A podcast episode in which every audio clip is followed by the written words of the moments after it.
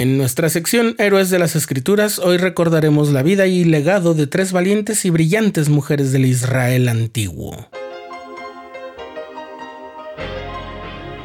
Estás escuchando el programa diario,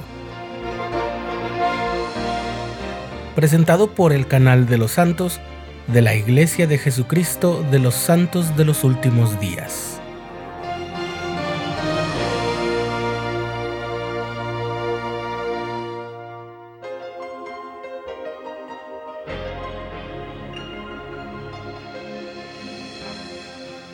Ya de por sí la vida de los profetas y otras personas importantes de las cuales se habla en las escrituras no es muy prolífica en detalles, salvo en contadas ocasiones. Por ejemplo, tenemos cuatro libros que narran el ministerio del Salvador y en ciertos aspectos resultan insuficientes. Y los pueblos de los cuales se habla en las escrituras son grupos organizados en un orden de carácter patriarcal porque están configuradas por el modelo del Señor con el sacerdocio.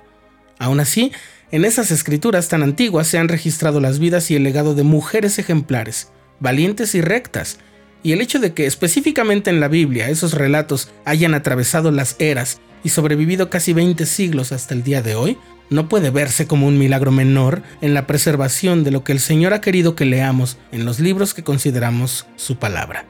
Hoy vamos a recordar a tres mujeres destacadas de las cuales podemos aprender en el Antiguo Testamento. A partir del capítulo 11 del libro de Génesis, sabemos de Sara, la esposa del gran patriarca del pueblo del convenio del Señor.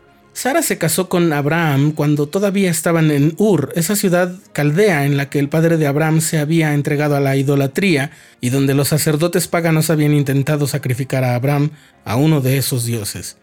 Sara, pues, formando una familia con Abraham, salió de Ur junto a él y otros familiares y amigos hasta llegar a Canaán. Luego tuvieron que huir de la hambruna y buscaron refugio en Egipto. Eso también lo podemos leer en el libro de Abraham, en la perla de gran precio. Ahí se nos narra una situación en la que la virtud de Sara estuvo comprometida porque el rey de Egipto quiso tomarla para sí, o de otra forma la mataría a ella y también a Abraham y a su familia. Considerando que su propia vida y la de su familia corría peligro si ella defendía su virtud, podemos saber que ella fue valiente y recibió la ayuda del Señor. El rey de Egipto fue herido por Dios y la dejó volver con Abraham, a quien le aseguró que no le había hecho absolutamente ningún daño. Si lo vemos con atención es una historia de valor y rectitud muy semejante a la de José, el que tres generaciones después defendería la castidad también en Egipto. Luego viene lo que seguramente ya sabes. Sara pasó casi toda su vida sin poder darle un hijo a Abraham y hasta que tuvo 90 años vio realizado su sueño de tener un hijo que fue Isaac, con quien Dios refrendó los convenios y las promesas que había hecho a Abraham. María y Miriam son el mismo nombre pero según diferentes formas de transmisión lingüística de la hermana mayor de Moisés. En la Biblia del Rey Santiago en inglés aparece Miriam, mientras que en la versión española de Casiodoro de Reina, que es la que usamos en la Iglesia de Jesucristo de los Santos de los Últimos Días, se le consigna como María. Por el momento, y solo por este momento, y para evitar la confusión con otras mujeres de la Biblia que también se llaman María, en este episodio la llamaremos Miriam. Bien, Miriam fue la hermana mayor del profeta Moisés y de Aarón, quien también jugó un papel muy importante con la liberación del Israel antiguo desde Egipto. Sus padres eran Amram y Jocabed. Cuando Faraón temió el crecimiento desmedido de los hebreos y el surgimiento de un libertador que se profetizaba entre ellos, decidió matar a todos los hijos varones que nacieran. Jocabed dio a luz por esos días un niño y para protegerlo lo ocultó pero por miedo a que se descubriera la existencia del pequeño y que ello causara la muerte de toda la familia, tomó una arquilla de juncos y la calafateó con asfalto y brea y colocó en ella al niño y lo puso en un carrizal a la orilla del río. Así es como viene relatado en el libro del Éxodo. Miriam siguió la canastilla para vigilar que el crío estuviera a salvo.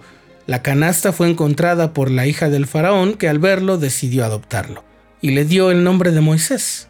Miriam salió de su escondite para decirle que le traería a una mujer que le diera pecho al bebé, enviándole a su propia madre.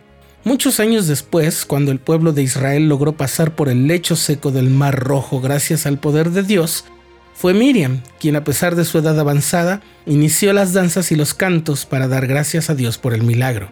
En ese canto incluyó algunos versos que profetizaban el porvenir de Israel. Lo oirán los pueblos y temblarán. La angustia se apoderará de los moradores de Filistea. Y el reinado milenario del Mesías también estaba contenido en ese canto. Jehová reinará por los siglos de los siglos, por lo que el mismo Éxodo la llega a llamar profetisa.